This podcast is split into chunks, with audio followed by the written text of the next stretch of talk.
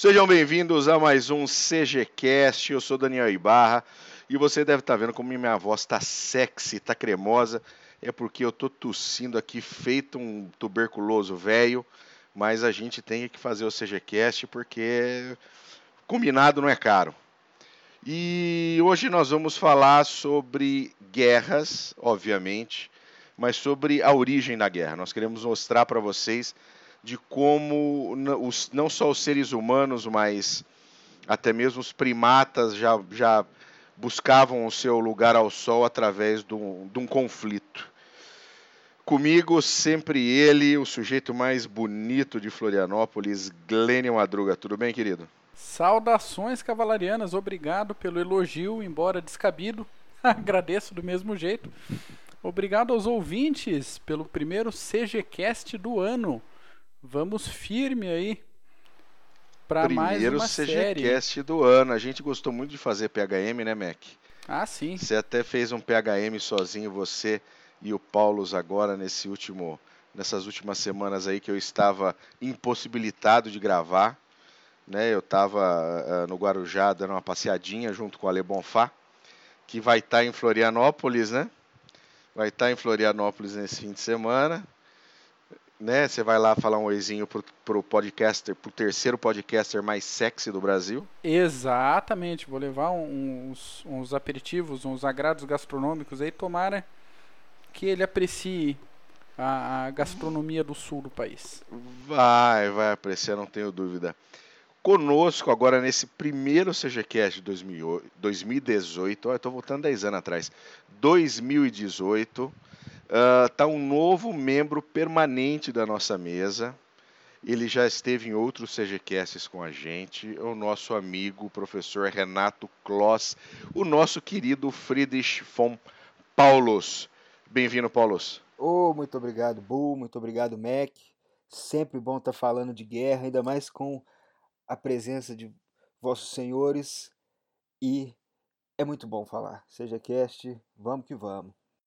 Não, vai ser, vai ser muito bom. Antes da gente começar, eu, eu preciso, preciso, é uma questão de honra, mandar um abraço pro primo do Alê, meu amigo André Bonfá, o Dezão, que é também um ouvinte assíduo, tanto do CGCast quanto do PHM. Então, Dezão, Grande abraço para você. Sei que, sei que você vai estar tá ouvindo no carro aí, quando você está indo para São Paulo.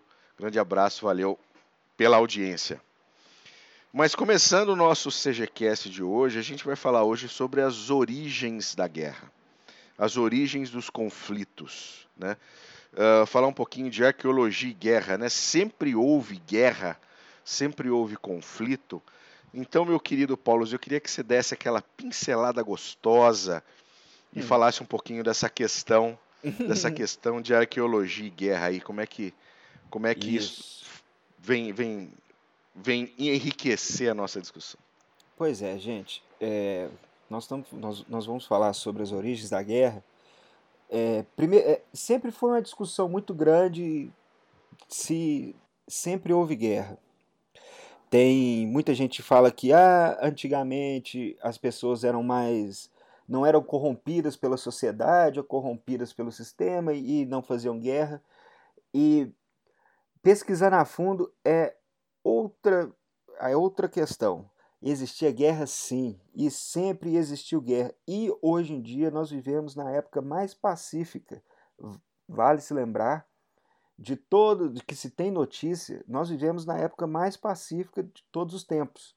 Há guerra. E às vezes as pessoas têm uma uma visão completamente oposta a isso. Né, Exatamente. Né, Acham que. É porque hoje, com informação tudo a nosso dispor, acaba que a gente tem muitas informações e, claro, nós somos é, cercados por guerras, temos guerras em quase todos os continentes, mas antigamente era bem pior.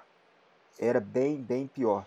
E nós temos vários achados arqueológicos, que é o, o Talheim Death Pit, no, na, na Taturk, na, na, na África, onde há evidências arqueológicas de violência organizada contra outros membros de outras sociedades. É, vale a pena lembrar que quando nós falamos em guerra na, na antiguidade, não é 50 mil soldados para cada lado. Bom, Vai saber. Ainda não se descobriu pela arqueologia, mas.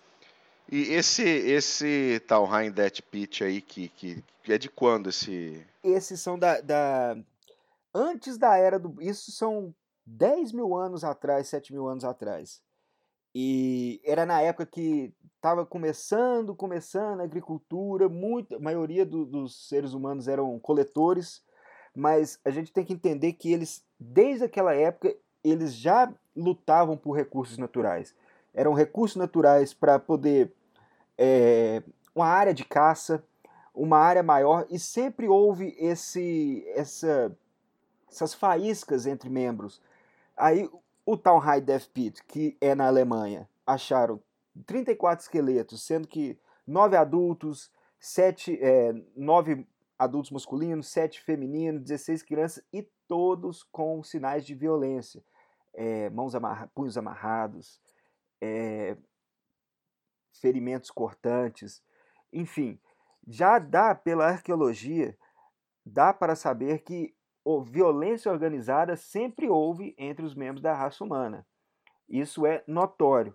Agora, se nós queremos ir a fundo mesmo para pesquisar o, o, embrião da guerra é, é, que o ser humano sempre praticou, o melhor estudo é através da britânica Jane Goodall, que ela nos anos 60 ela foi estudar os chimpanzés do Gombe, que é no, bem no centro da África. E acabou que ela foi pesquisar esses chimpanzés e ela observou eles por cinco anos. E ela observou algumas, alguns padrões neles que se assemelham aos seres humanos. Os chimpanzés, eles lutavam por recursos, lutavam por espaço, lutavam por... Eles se é, organizavam? Se organizavam para poder atacar outros grupos. Lutavam até pelas é, membros é, fêmeas do grupo que não eram a partir do, também. A partir do momento que o, o, o, animal, seja o animal macaco, o animal humano, se ligou que o polegar opositor é, é, poderia ser usado para segurar um porrete, acabou a paz, né? Acabou. Sempre eles usam, os chimpanzés usavam ferramentas, como também nossos ancestrais usavam ferramentas, e eles usam as ferramentas para atacar outros membros. E o mais interessante, eles geralmente eles pegam os desgarrados, eles vão estilo guerrilha, eles vão lutando, mas eles não entram muito em, em não entravam, não entram. Quando ela pesquisou, não entrava em, em, um choque como se fosse uma guerra total. Eles iam é, sangrando o oponente, sangrando o, o, os outros membros da, da, de outro grupo dos chimpanzés. E gente, esse esse estudo dá, tem no YouTube, dá para vocês assistirem, tem com legendas. Vocês podem assistir. Eles dá para perceber tanto que os chimpanzés é, são bem, é, como que eu vou dizer, habilidosos na arte de matar, como o ser humano é extremamente eficiente. Sempre foi na arte de ah, matar. Ah, sempre foi, hein? Sempre foi. Vocês podem ver que todas as, todas as invenções, a maioria das invenções que você olhar tem um cunho militar. Internet, poxa, surgiu no, pelo exército americano. Tudo, tudo, tudo. Poxa, é, remédios, tudo. Sempre vem para essa questão militar e depois é, vem para a vida normal, para a vida civil. E os, os estudos da Jane Goodall mostram que sim, os nossos ancestrais já tocavam o terror há muito tempo atrás também. Entendeu? Isso é muito interessante. E, e, e, aí, com a própria evolução, se a gente mantiver, eh, né, vamos manter a, a, a questão dentro do, do, da teoria evolucionária, e aí esses chimpanzés foram evoluindo e se tornaram humanos, e isso continuou, mas não simplesmente, não só pelo fato de se fazer a guerra, né? mas a guerra, ela, ela normalmente ela tem um motivo. Seja porque uh, existe comida escassa, seja porque a grama do vizinho é mais verde, seja porque o vizinho tem três mulheres e eu só tenho duas, seja porque não, o, o olho do sujeito é marrom, o meu é preto. Sempre existe um motivo e o ser humano sempre buscou esse motivo para ampliar os seus domínios e para poder ter cada vez uh, uh, mais acesso à comida, à água, a, a mulheres, a, né, espaço vital, né? Vamos voltar lá no, no bigodinho doido que falava tanto de espaço vital. Exatamente. do próprio espaço é, vital. Para né? ver que nada disso é novidade, né? Então, às vezes a gente vê alguns é, livros, alguns relatos dizendo sobre a guerra de guerra irregular, né? Como se fosse uma novidade. O Paulo comentando aí que guerra irregular os chimpanzés fazem lá no meio do mato. É a mesma tática de guerrilha, sangrar o oponente, é fazer as coisas de leve, com a menor quantidade de baixas possível, mesclar ali, sumir entre os, os civis, vamos dizer assim. Então, é, ganhar território, ganhar condições de alimentação, de reprodução e essa, aspas de novo, guerra irregular não é novidade nenhuma, né? Agora se puxou, o, o Bu puxou o termo de, do espaço vital, é isso. É uma das nossas características animais que nos fazem humanos. Exatamente. E isso é, é, é que nos faz humanos e isso é. Pode. Hoje nós não entramos em guerra, mas é, por.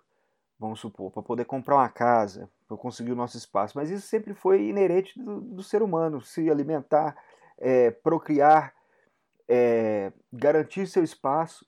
E é lógico que isso, desde a antiguidade, que isso entrou em, em, em faíscas com outros grupos e violência organizada sempre, sempre ocorreu. E aí a gente, se a gente buscar aqui, a, a evolução do homem não aconteceu de uma hora para outra, né? Então você começa a ter comunidades que começaram a, a plantar e a produzir, outras comunidades continuaram coletoras. Essas comunidades que estavam produzindo tinham uma melhor uh, alimentação, um melhor nível. Aquela sociedade coletora queria também ter aquilo, e de repente eles entravam em conflito, ou então aquela sociedade que estava mais forte, mais bem alimentada, ia lá e, e dominava e, e, e assimilava, né, o, o, vencido assimilava aquela sociedade nova que estava se surgindo. Então tudo isso vem ao longo do tempo criando o que no início foram pequenas vilas, que lutavam umas com as outras, aí pequenas cidades, pequenas cidades-estados, isso foi uh, uh, escalando, né, à medida que o ser humano foi Exatamente. evoluindo e foi conseguindo, por incrível que pareça, ele, quanto mais ele conseguiu viver em sociedade, mais ele conseguiu se organizar para poder atacar ou se defender de alguém. Isso, exatamente. E, e isso foi o cerne da, da, é, da natureza humana há muito tempo. Você e se você vai ganhando organização, no que você tem organização, você se torna mais eficiente. E, e nisso se torna eficiente para poder caçar, se torna eficiente para viver em grupo e se torna eficiente para poder matar também. É, e matar, às vezes, matar geral, né? Isso, é. é outra, outro ponto que, que, nós, que nós devíamos citar também é, é genocídio. Genocídio sempre existiu, muito porque guerra, se nós estamos falando que guerra sempre existiu, genocídio também é algo. Rafael Lemkin, lá na época da Segunda Guerra Mundial, ele já falou que genocídio é quando você é, é, destrói um grupo, você destrói um, um, uma identidade. Isso é genocídio. E sim, genocídio sempre existiu também, ainda mais naquela época, é, é algo mais é, é, normal você encontrar é, a história de membros de um, desde uma vila, um grupo étnico que pereceram nas mãos de outros. Um exemplo clássico de genocídio, tanto que genocídio antigo, é o cerco de Melos, que Tucídides já tinha citado na Guerra do Peloponeso. Tudo bem, nós estamos já pulando um, um tempinho bom, dos mil e mil e mil e tantos anos para já 400, 300 anos antes de Cristo, mas é um fato documentado. É um fato documentado que foi um, um, um, grupo, uma sociedade, um, grupo étnico que sumiu na mão dos gregos, dos, do, dos atenienses. Então, para quem quiser já querer saber, ah, genocídio, poxa, começa já lendo os clássicos e Tucídides é um livro que todo mundo tem que ler para até entender um pouco de política, Tucídides, Maquiavel mais para frente, mas enfim, genocídio é outro ponto também que sempre existiu na história humana também. Se guerra sempre existiu, o desaparecimento de grupos nas mãos de outros é totalmente realizável. Acaba o inimigo, acaba a ameaça, né? Então, Isso. Num, num território X, ou, principalmente nessa época antiga, eliminar um, um grupo completamente era visto como vantagem. Então, mais uma evidência para corroborar a existência do genocídio desde Exatamente. sempre na história humana. E, e lembrando que a gente não pode cair também. Genocídio é genocídio, né? Isso é, é, um, é uma. Ele, ele é um algo tem que ser combatido de qualquer maneira. Mas o, o, se você tentar olhar pela visão histórica, pela visão de quem estava naquele momento, o filho do outro não é importante para mim. Exatamente, né? é. O filho daquela outra etnia, a criança da outra etnia, o velho da outra etnia, não é importante para mim. Então, a gente hoje fala muito sobre, por exemplo, o genocídio armênio, uh, na época da Primeira Guerra Mundial, que foi um, um massacre, uma coisa horrorosa, e talvez há mil anos atrás não fosse visto da mesma maneira.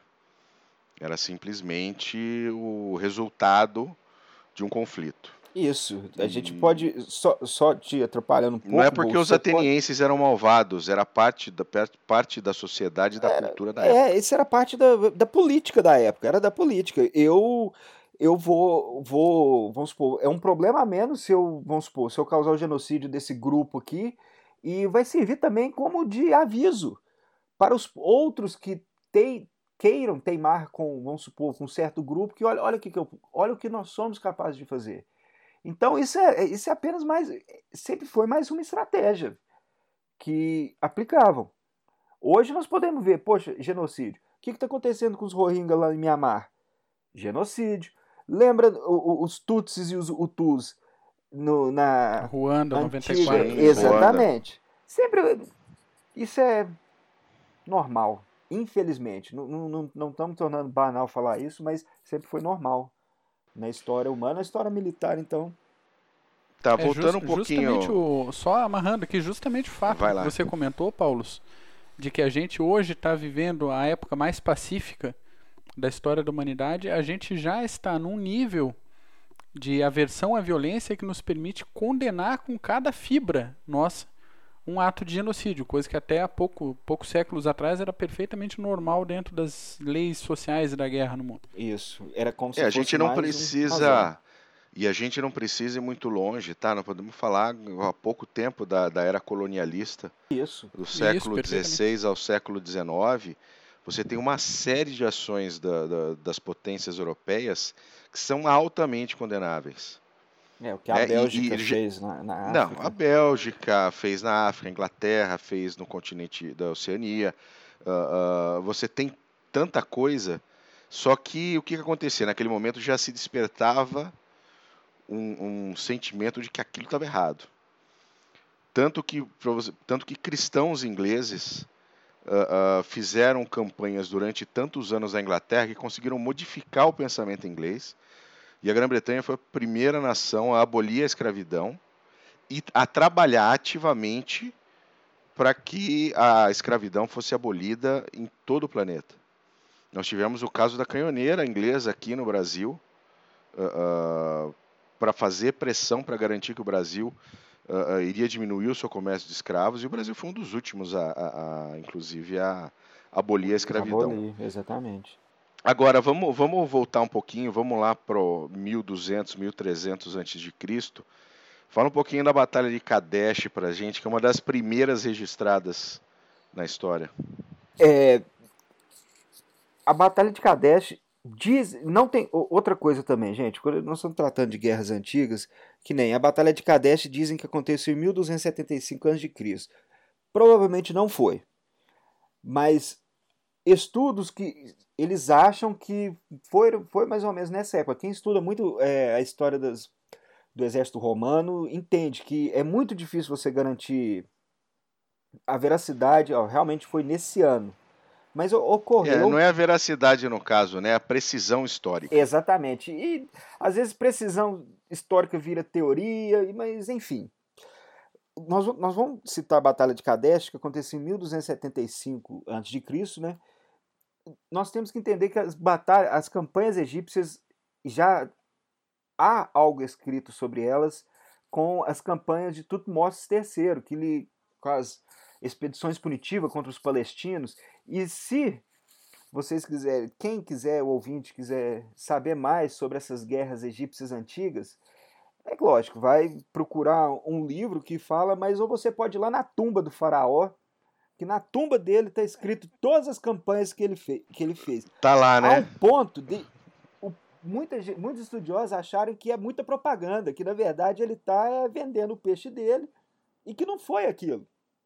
Nós vamos até ver no final que essa batalha de Kadesh foi também a Dizem que foi o primeiro tratado de paz que se tem notícia. Porque muita gente acha que o faraó, que no caso foi o Ramsés II do Egito, ele teve essa batalha contra o rei Tita, que foi o Muatali. E o que acontece? Muita gente às vezes acha que não foi uma vitória egípcia, que na verdade ele está é, floreando no túmulo dele. Mas enfim, é, nós vamos falar primeiro dessa batalha de Kadesh. A gente tem que entender, gente, que são batalhas antigas, mas a logística naquela época, a, a, é, a seleção de tropas. Já, o faraó já possuía divisões, ele possuía quatro divisões no seu exército, sendo que uma era mercenária, mercenários cananitas. Então, olha, nós estamos falando 1200 a.C., mas guerra já era bem, bem moderna, bem, bem é, nos nossos moldes de hoje em dia. Bem Vocês, organizada, já né? era organizada. Poxa, Tecnicamente nós, nós... bem avançadinho, já tinha arco composto, já tinha biga, já tinha um monte de coisa. Não era novidade para ninguém, né? Isso. Poxa, Kadesh, alguns estudiosos clamam de 5 mil bigas no campo de batalha. 2 mil bigas eles têm certeza que ocorreu no dia. Porém, alguns estudiosos chegam a citar 5 mil bigas. E qual o, o, o, o, vamos supor, a raiz desse conflito. Para nós vermos que, olha, estamos falando de algo muito antigo. É, eles queriam, tanto os egípcios, os egípcios como os hititas, eles queriam controlar o Levante. O Levante é aquela região que sai desde o norte de Israel, vai passando pelo Líbano até a Síria. Porque era uma, uma região de rotas comerciais que rolavam muito dinheiro. Então, eles queriam controlar esse, esse pedaço de terra. E agora, olha, com objeti os objetivos de guerra de um conflito há 1.200 anos atrás se assemelham com os objetivos de hoje em dia. E Sim. nós, com essa semelhança, nós podemos ver que até pelas estratégias que eles usaram, são estratégias que se usam hoje, hoje em dia também. O faraó marchou até a Síria, marchou ao norte, e não sabendo que as tropas do rei Tita estavam perto, dividiu suas forças.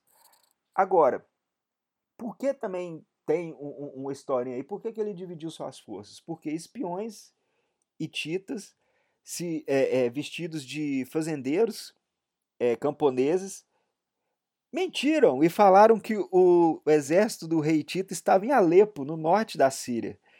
E isso que beleza, encontra informação já contra, fazendo. Exatamente. É, estratagemas puro é, Sun Tzu e tá morrendo de alegria lendo isso. Porque isso é, isso é, é, é, é estratégia pura. Dividiu suas forças, relaxou, não ficou pronto para a batalha. Os hititas atacaram e quase derrotaram os egípcios. Acharam que tinham derrotado e que tinham conquistado a vitória e começaram a pilhar o campo de batalha. E nisso, o faraó liderando suas tropas, contra-atacou e a dobradinha dos seus arqueiros, junto com as suas bigas, que eram mais leves do que as bigas hititas, que possuíam três cavalos, eles conseguiram cercar com mais facilidade essas bigas. Agora, gente, as bigas mais leves cercando as bigas mais pesadas e titas. Isso é que nem os, o Mark pode falar, isso é que nem isso é cavalaria do século 20, 21. Isso, Totalmente. Ah, isso é, é, Os Panzers na, na Rússia faziam isso contra o. Isso é estratégia de carros blindados. Só que há 1.200 anos atrás vão transformar, eram as bigas, mas com a mesma, o, o, o mesmo propósito. E aí a gente tem depois ainda mais um exemplo, né, que são as bat a Batalha do Delta do Nilo, né, Paulo? Isso. É, é, é importante nós citarmos essa Batalha do Delta do Nilo porque ela foi a primeira batalha naval que, que nós temos notícias. Ela aconteceu primeiro foi a Batalha de Jarry, em 1175 antes de Cristo e a Batalha do Delta do Nilo também dizem que aconteceu no mesmo ano, mas devem ter ocorrido uns dois, três anos, são os que os estudiosos falam, mas não, não tem, eles não possuem certeza. E por que é importante também citar esse conflito? Porque ele caiu bem numa época de transição é, no Oriente Médio, que foi, a, foi o colapso da Idade do Bronze. E isso ocorreu uma série de fatores que foram. For, for, ocorreu foi uma tempestade perfeita, que eles, que eles dizem, que foi uma mudança climática, secas prolongadas, fome, terremotos, e isso gerava o quê? Invasões que geravam rebeliões. É, isso Pronto. foi comendo o Império Egípcio pelas beiradas. Foi, né? foi. É, desde o, o, leste do Mediterrâneo todo sofreu, porém, é, os egípcios, pelo menos, foram os únicos que conseguiram segurar é, a, a, sua civilização, porque os outros não conseguiram. E é, é esse, fato, só esse... fazendo uma, uma beicinha aqui, hum. se o nosso ouvinte for atrás dessa época aí, 1100, 1200 AC, o que tem de relato de pequenos reinos, comunidades, civilizações indo por água abaixo por causa dessas mudanças, você pode puxar os minoicos, micênicos, pode ir Isso, agora nas civilizações ali do, do, atual Iraque, Irã. O que tinha ali foi pro vinagre, se perderam, outras coisas surgiram. Mediterrâneo Oriental foi pro vinagre. Provavelmente o que tinha na Europa continental teve modificação, a gente que não tem registro.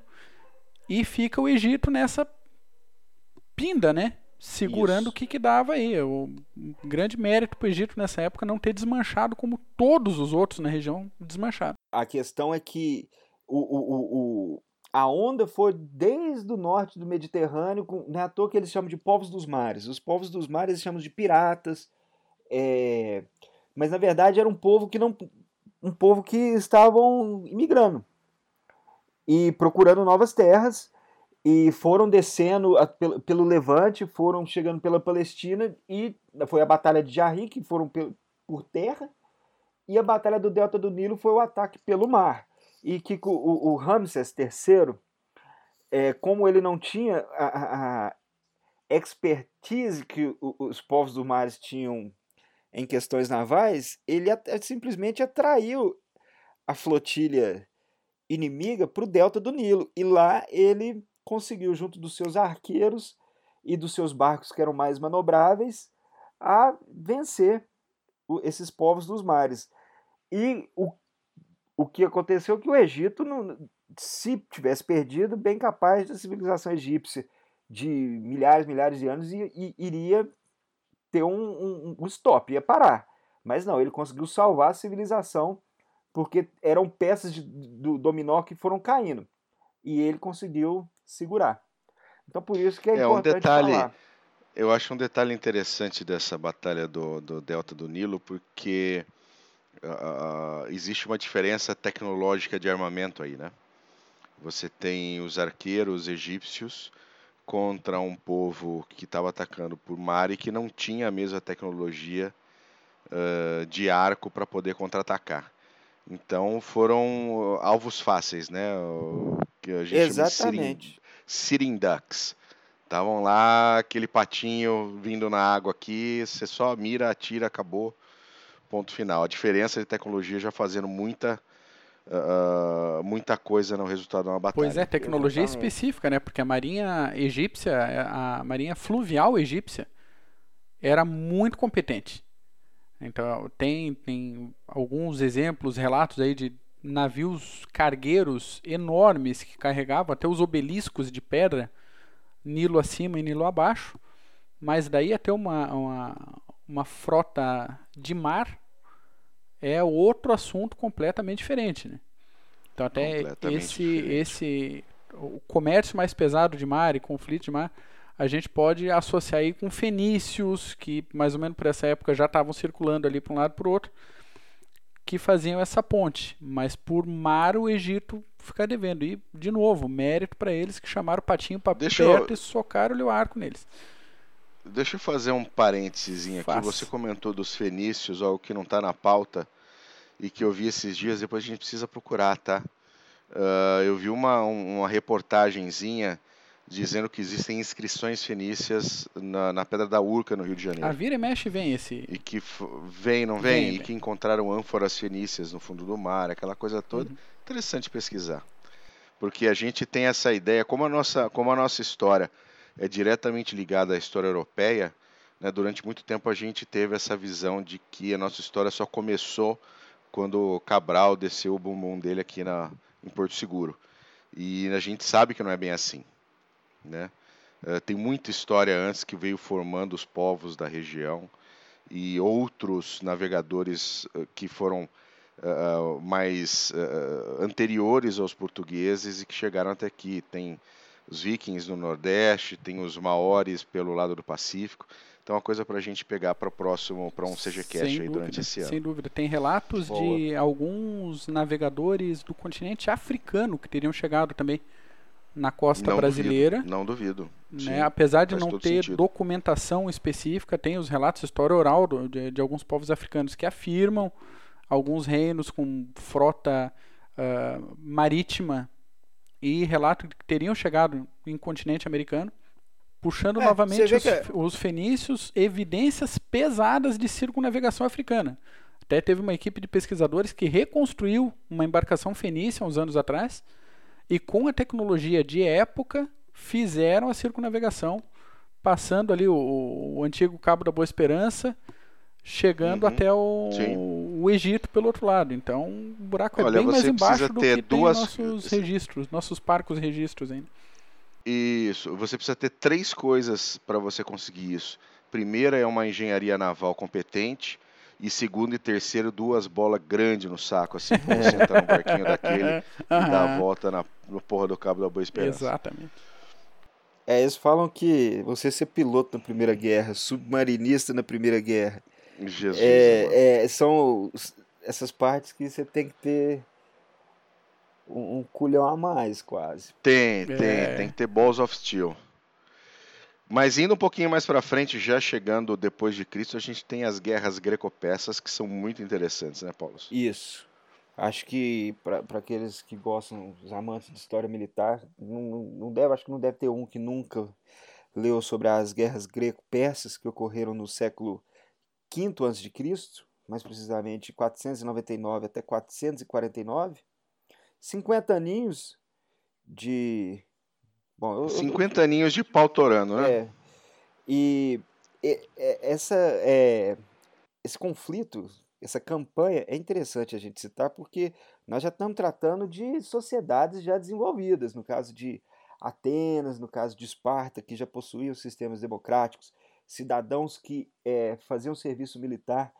E nós temos também os persas que possuíam um, um- um- um exército, uma organização militar também formidável, com generais profissionais uma logística tremenda que eles possuíam. É, então, nós estamos falando aí ainda guerras antigas, mas com muitos pontos e itens que nós reconhecemos de hoje em dia também. Nós vamos falar das guerras greco-persas.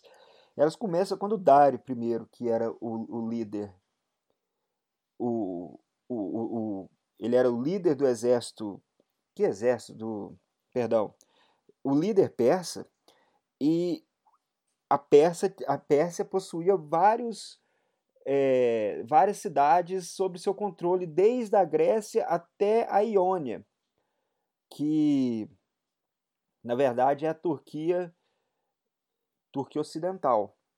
E o que acontece?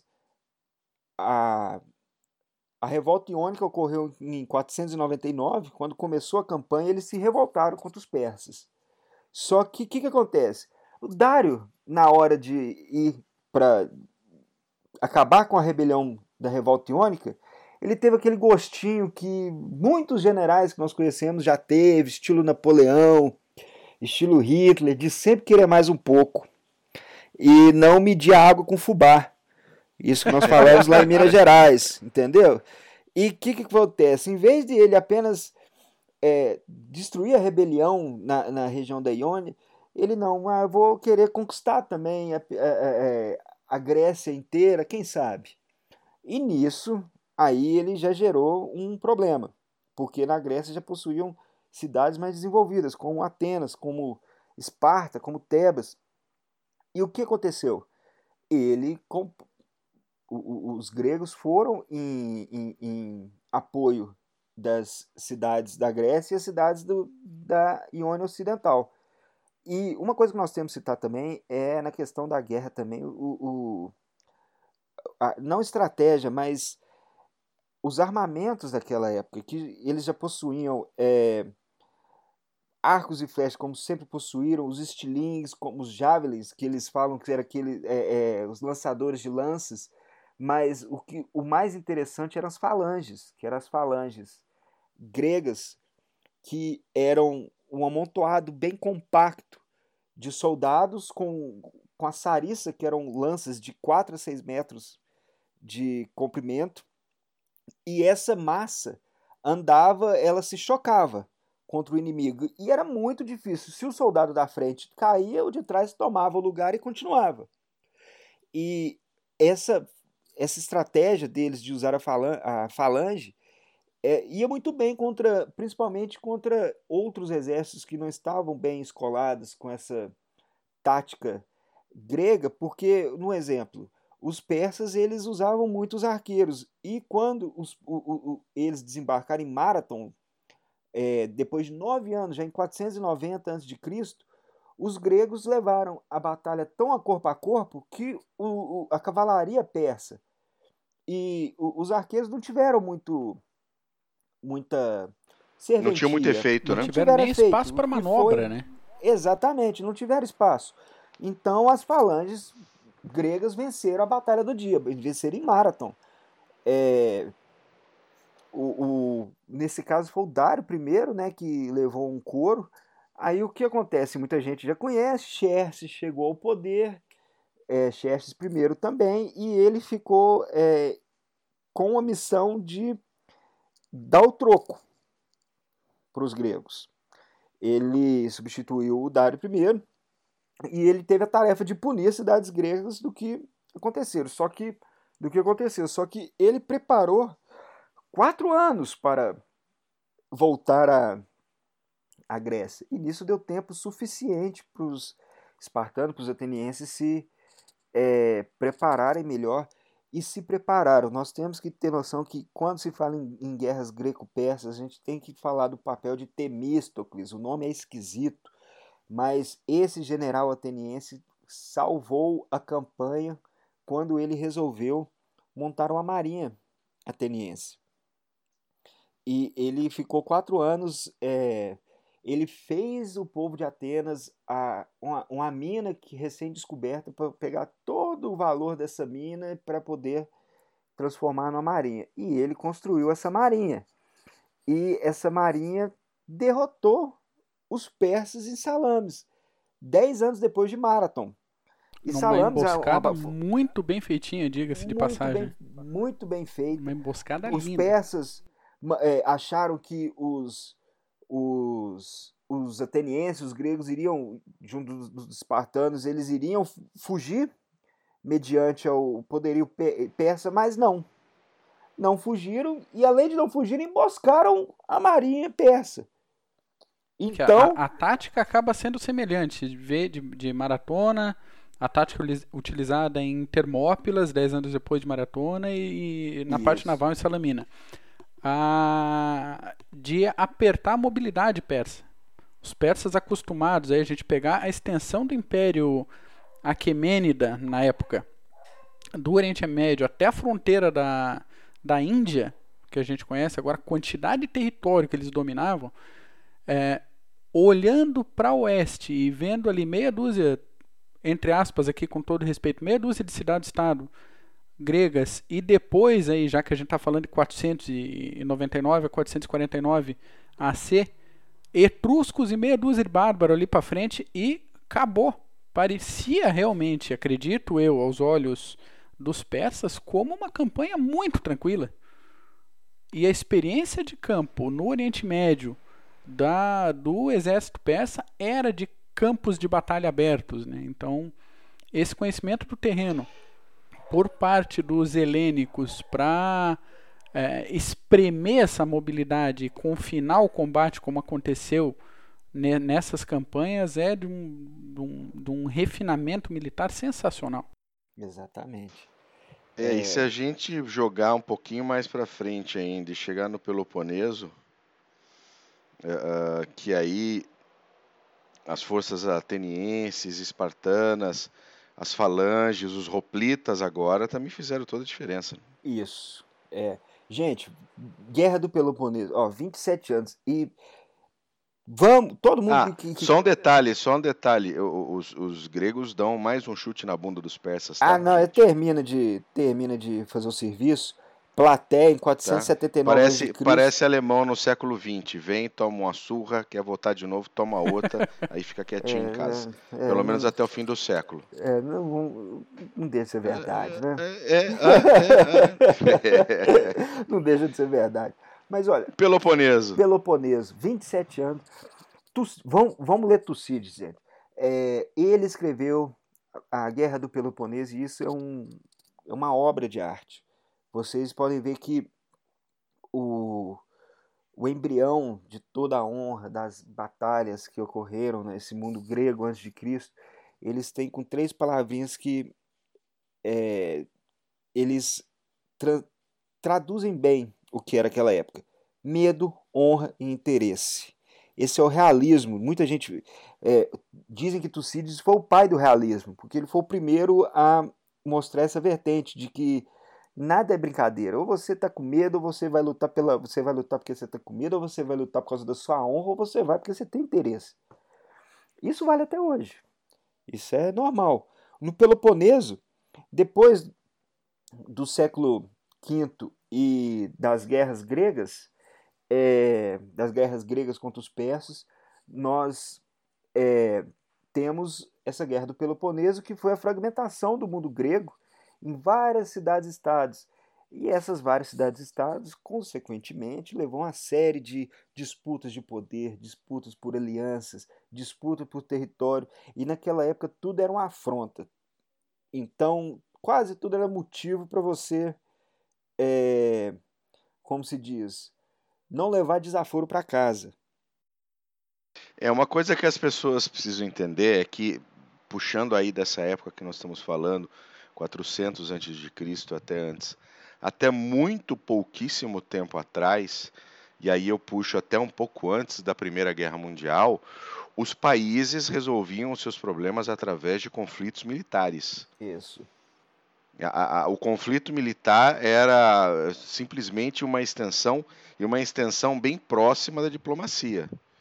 Então, disputas, disputas com relação a território, disputa, disputas com relação à mulher dos outros, qualquer coisa resolvia-se no campo de batalha. O pau comia. Foi a partir ali do final, do, vamos falar ali, depois das guerras napoleônicas, quando nós chegamos já no final do século XIX, entramos na, na, na Primeira Guerra Mundial, e aí teve a ideia do, do, da Liga das Nações e tentar fazer com que a guerra não aconteça através da diplomacia, que esse pensamento mudou entre as nações. Mas antes, meu querido, tem um problema, o pau cobre e acabou. É, é, é, não, não fique na minha frente porque eu vou, vou patrolar você. Sempre foi assim. Escreveu, não leu, o pau comeu. Agora, é, hoje em dia, é, é, engraçado que hoje em dia, e desde a Primeira Guerra Mundial com os 14 pontos, tudo, Woodrow Wilson, é, Liga das Nações, o, os vencedores fazem guerra ao mesmo tempo que falam para não fazerem guerra. Mas vai sempre continuar. Foi o que nós falamos desde o começo do CGCast hoje e é, sempre vai ser assim.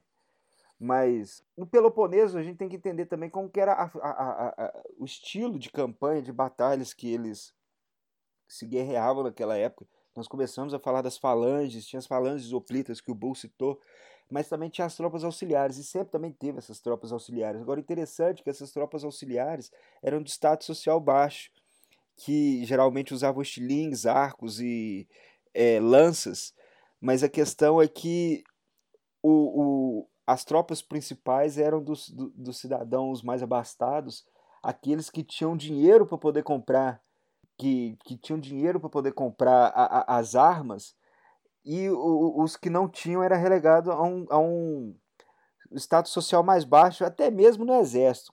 Então, é, eram os Dalit, né? da Índia eram os Dalit do exército. É, mas sempre, era, sempre foi assim também. É, na, na, Batalha de Kadesh tem, a, a, a, tem relato da, das tropas auxiliares.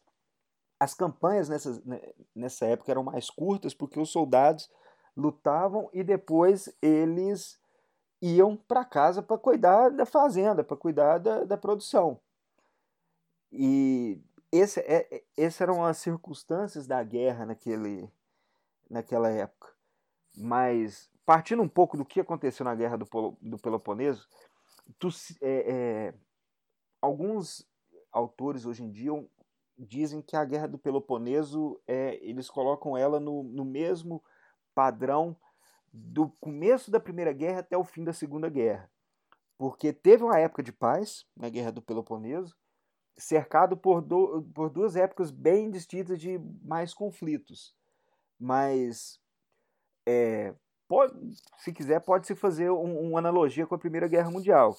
Mas você, é, a gente lendo a guerra em si do Peloponeso, é, poxa, é aquilo de um teve problema com um, pediu a ajuda do outro, que no caso, em 435, Corfu, que hoje é um balneário na Grécia, se rebelou contra uh, o poder de Corinto e como ele se se rebelado com o poder de Corinto, Atenas resolveu apoiar Corfu e mandou uma flotilha de triremes, que eram os barcos na época, os navios de guerra, e Corinto, vendo aquilo, apelou para a Liga do Peloponeso, que era comandada por Esparta. Pronto, começou a batalha, o pau quebrou a partir daí. Já quebrava antes, só que agora nós temos uma briga de cachorro grande. Esparta contra Atenas. E o que, que a, a, estratégia ateniense foi? A estratégia ateniense se fo focou no poder naval, aquele que nasceu nas mãos de Temístocles, e eles focaram, se, é, é se entraram para dentro do, do, dos muros da cidade de Atenas e começaram a ser abastecidos pelo mar usando a flotilha para atacar cidades costeiras espartanas e se é, conseguindo víveres e provisões para poderem se manter. Sim, e funcionou uma vez contra uma tropa de terra, por que, que não ia funcionar de novo, né? Exatamente. E os, espart... os espartanos tentaram cinco vezes sem sucesso é, desalojar os espartanos sem, sem é, sucesso nenhum. Os, esparta... os atenienses, perdão, estabeleceram um porto em Pilos e lá eles conseguiam fustigar cidades costeiras sob o jugo espartano, até que o primeiro round acabou. Vamos supor, da batalha foi quando foi a batalha, é, o, perdão, 422, quando o general espartano Brasdas e o demagogo ateniense Cleon morreram na Trácia, cada um fazendo, é, como se diz, é, uma manifestação atraindo poder, atraindo suporte de outras regiões. Alguém precisa e pagar o conflito. Né? Exatamente. Aqui é, o que eu posso. É, é, isso é interessante pra caramba. A gente fala de. Estamos falando de. É, batalhas da, da, da, antiguidade, só fazendo, cortando aqui um pouquinho, eu estava lendo esses dias sobre Antíocos, que era o rei Seleucida, que ele estava lutando contra os romanos. E os romanos deram Kratos, Mar, Marcos Márcios Kratos, se eu não me engano, deu um coro nesse rei Antíocos, esse rei Seleucida, em 191 a.C., na batalha de Termopilai. Também todo mundo conhece Termopilai, mas nessa batalha foi em 191 a.C. No final do ano, ocorreu outra batalha, que foi a Batalha de Magnésia. E, Antí e Antíocos ele juntou uma força de 70 mil soldados no final do ano para poder lutar de novo contra os romanos. E agora, poxa, alianças, você tem que levantar um exército. Então é muito interessante isso. É, é a política daquela época foi a mesma, é, é quase que a mesma coisa de hoje em dia. E para quem for ler sobre a Batalha do Peloponeso, vocês vão ver que é muita coisa, dá para se, se fazendo analogias com o que acontece hoje em dia. Atenas, seguindo o, o, o raciocínio, Atenas, é, depois dessa parada um pouco, é, um, um, período de paz, Atenas resolveu é, expandir o teatro de operação e tentou invadir a Sicília em 415 a.C. Isso foi um desastre. Gente, dividir tropas, dividir, isso sempre, nós estamos cansados de saber que isso é fria. É fria. e os, ate, os atenienses. Eles já sabiam disso na época e fizeram mesmo assim, né? Fizeram mesmo assim. Fizeram uma expedição marítima na Sicília e levaram um couro lá, mas levaram um couro bem grande. Esparta aproveitou da situação, criou uma aliança com os persas para poder ter um, é, criar um poder naval e o foco mudou um pouco que o, o, os atenienses tentando conseguir grãos e víveres e já tinham perdido muito dinheiro na Sicília, já tinham perdido muito, muito, é, é, é, muito material humano também, muitos soldados. Os atenienses tentando se reerguerem é, foram tentar arrumar víveres, grãos, tal, no Hellespont, que é na verdade a divisão da Turquia com a Grécia, e os persas junto dos espartanos que ajudaram, quer dizer, os persas, mas na verdade eram a Maria Fenícia, né? Vale a pena lembrar que a Maria não era Exatamente. persa, a Maria era fenícia. E derrotou os espartanos assim, isso em 404 já, e conseguiu derrotar a força naval grega. E nisso os espartanos declararam vitória. Mais um, um, um, um conflito que é interessante da gente ler, estudar, porque há muitas semelhanças com hoje em dia. E que levou toda ela de uma exaustão financeira, mercantil, cultural, uma forma que, que só a Macedônia para achar gostoso, né? Só a Macedônia para curtir isso aí. e nisso, não tem como a gente falar de guerras antigas sem citar, não citando quem? Alexandre o Grande. Raimundo Nonato. Esse aí, gente, esse aí foi danado, viu?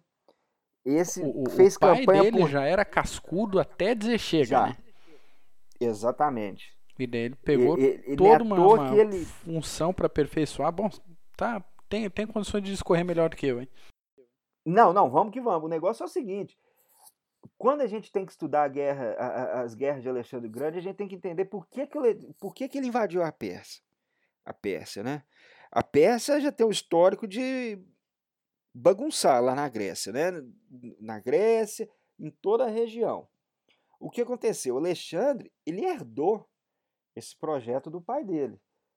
Esse- essa ideia de invadir a Pérsia e juntar todos os povos, não só helênicos, mas todos os, os povos que na- o- mundo naquela época era aquele mundinho do, do Mediterrâneo mais o, o, o Oriente Médio. E Felipe já tinha essa vontade de invadir a Pérsia e tornar um império todo para ele. Só que mataram Felipe. Então Alexandre, juntando, pegando a, a- a- o projeto, a estratégia do pai, foi para cima. E, poxa, fez isso muito bem.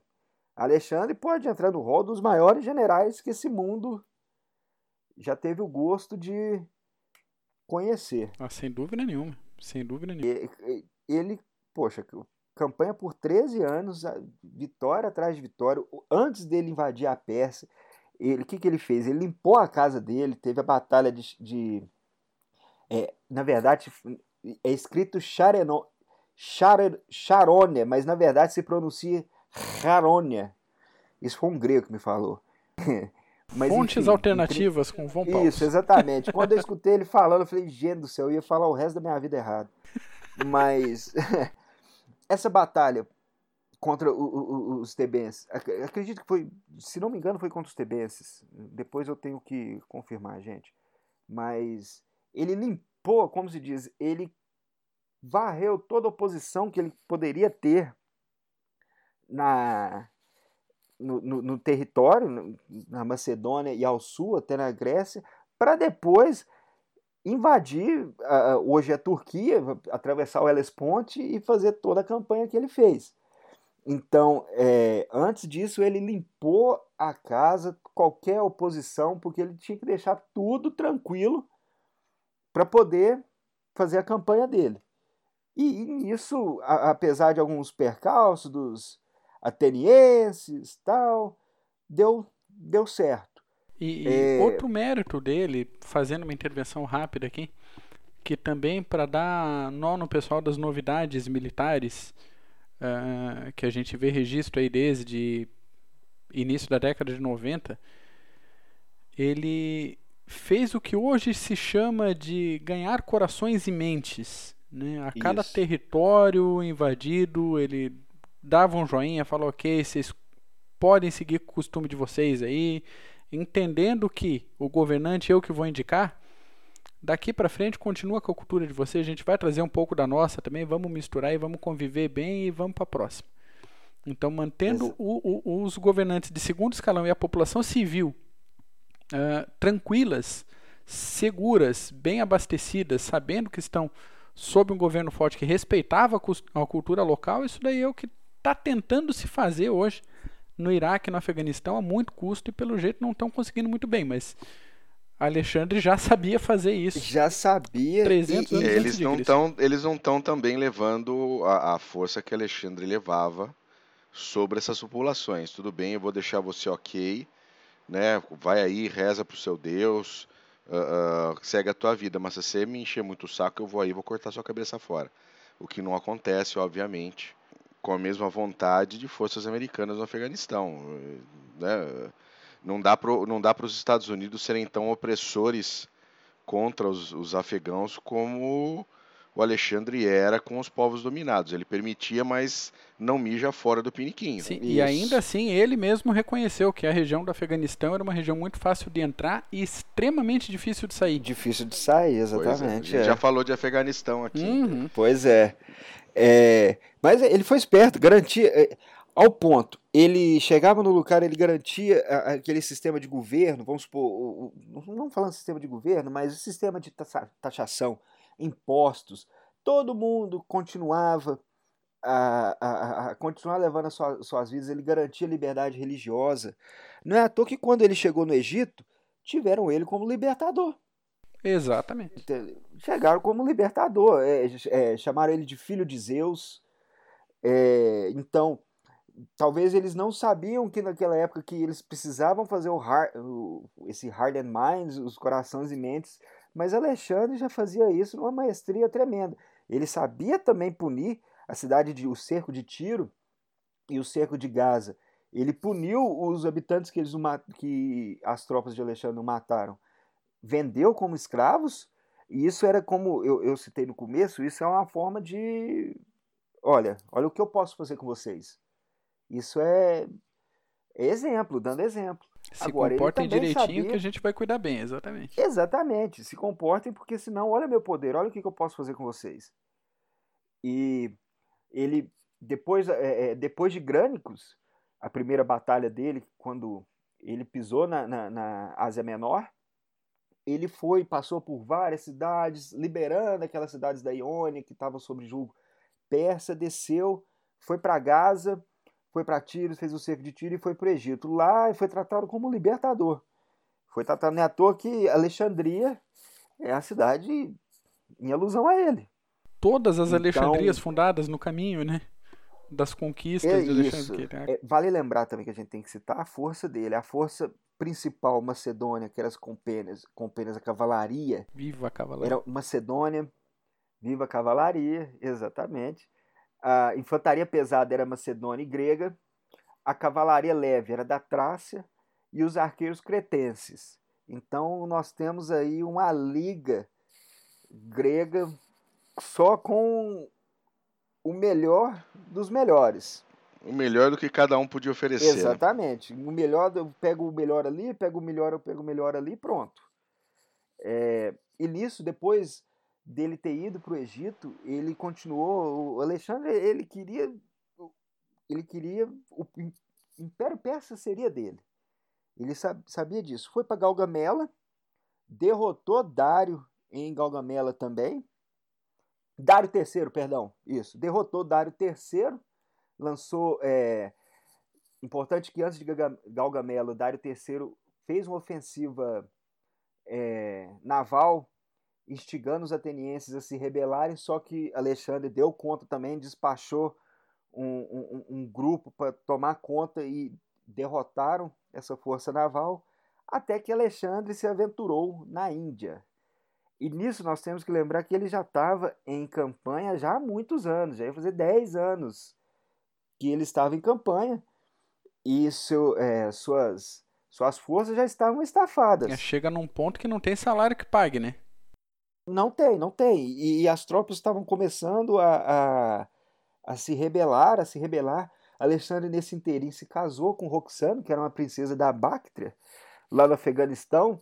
Pra você ver, é difícil de sair, rumou até mulher lá. é justo ele, né? É, justo ele. E em 326 ele chegou na Índia. Só que na Índia, até a, a batalha de Daspes contra o rei Poros, que Alexandre lutou contra arqueiros da Sítia, contra elefantes, contra é, é, é, bigas. Foi o, o, o ponto, o ponto alto da campanha dele. Ele venceu, só que para ele a batalha já estava, não vamos dizer perdida, mas ele já não, não tinha mais energia para continuar a campanha dele. E é, é, é, interessante que não tinha, quando eles resolveram, quando Alexandre resolveu voltar, e, e iria voltar para sua nova capital, Babilônia, eles cruzaram o deserto, eu, deixa eu lembrar, o, o deserto de Gedrósia. E nisso muita gente que não tinha, os veteranos dessas campanhas, muitos morreram de inanição cruzando o deserto. E até ele chegar na Babilônia, quando ele foi Dizem que ele foi envenenado, morreu aos 33 anos de idade.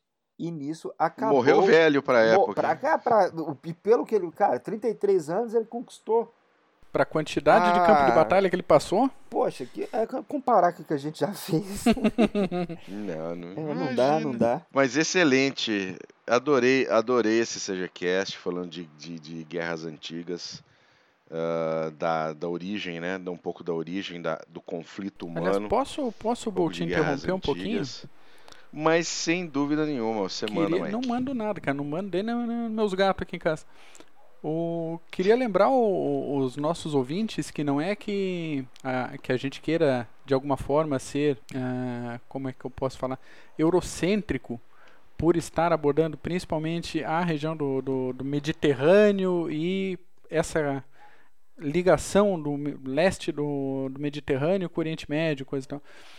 Que sim, a gente sabe da, da, da antiguidade das civilizações da região da Índia, da China, da ocupação do Japão há pelo menos 10 mil anos, é, desde o Zainu até a invasão dos povos pelo sul do Japão que fizeram a ocupação. Mas esse miolo do que a gente falou hoje é o que reflete na nossa aqui falando Brasil em Ocidente é reflete o que reflete diretamente na nossa história, na nossa história né? perfeitamente. Né? Isso mesmo. Então isso é mais relevante para nós. A gente poderia de repente fazer um CGCast de uma hora e meia sobre guerras uh, antigas na China, no Japão, na, no leste uh, asiático, mas de modo geral para até para a audiência que a gente tem seria um negócio extremamente desgastante. Uma hora e meia falando disso que a gente tem até pouca referência geográfica sobre os locais que essas coisas aconteceram e isso não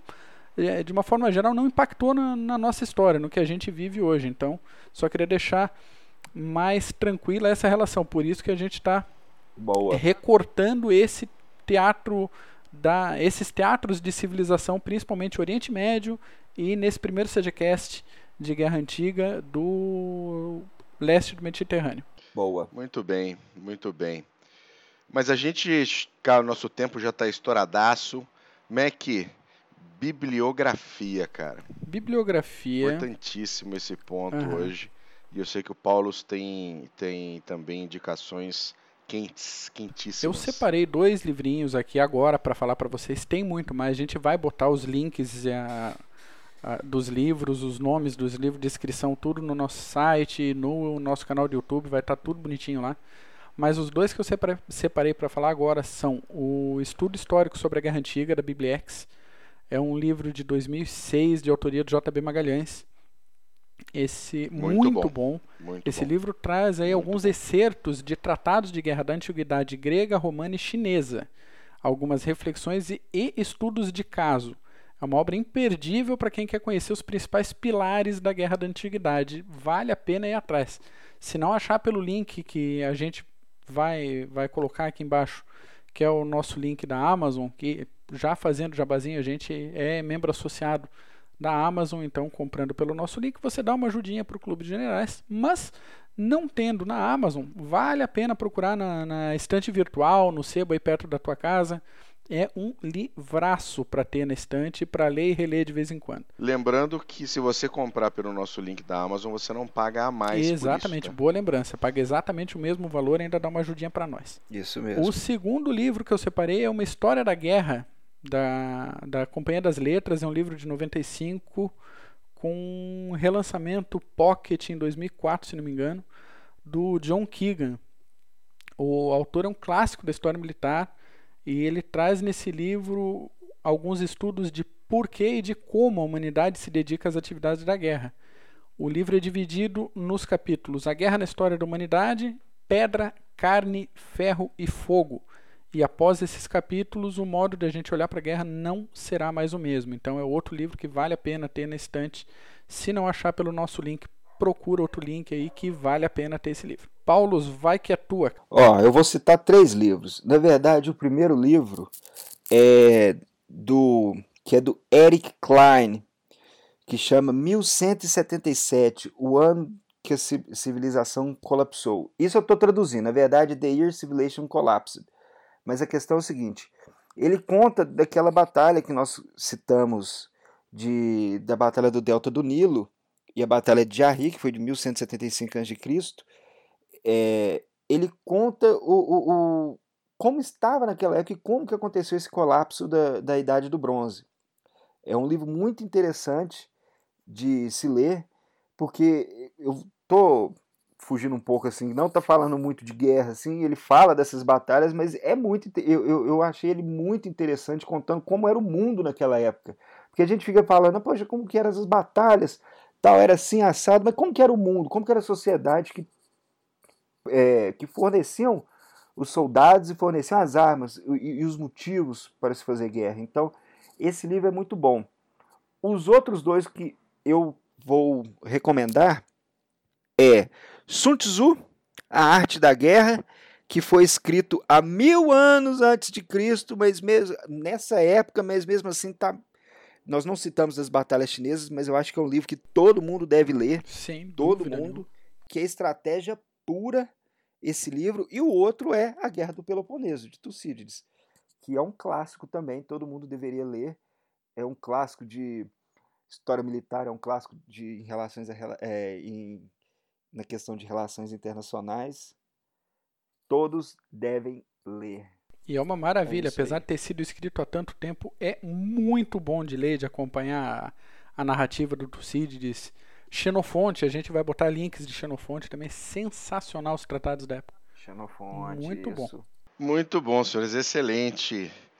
Uh, Mac, considerações finais, por favor. Considerações só de agradecimentos a você, Bu, gripado com a garganta cremosa e arranhando. Cremosa e crocante. Perfeita condução de mais um CGCast. Paulos, brigadão por todo o conteúdo, toda a participação. Eu que é agradeço, é minha foda, galera. Cara, é isso aí, que é isso, tamo junto. E bem-vindo à mesa permanente, Paulos. Ótimo, muito uh, obrigado. De vez, em, de vez em quando a gente vai ter um convidado, sim. Uh, a gente está aí negociando com, com o nosso querido Alcio do Cugelado alguns assuntos interessantes para abril, maio. Boa. E nós vamos ter mais o CGCast, que vai ser uma vez por mês. Normalmente vai ter a presença solo do nosso querido Vão Paulo cercadinho lá em Stalingrado. Isso aí.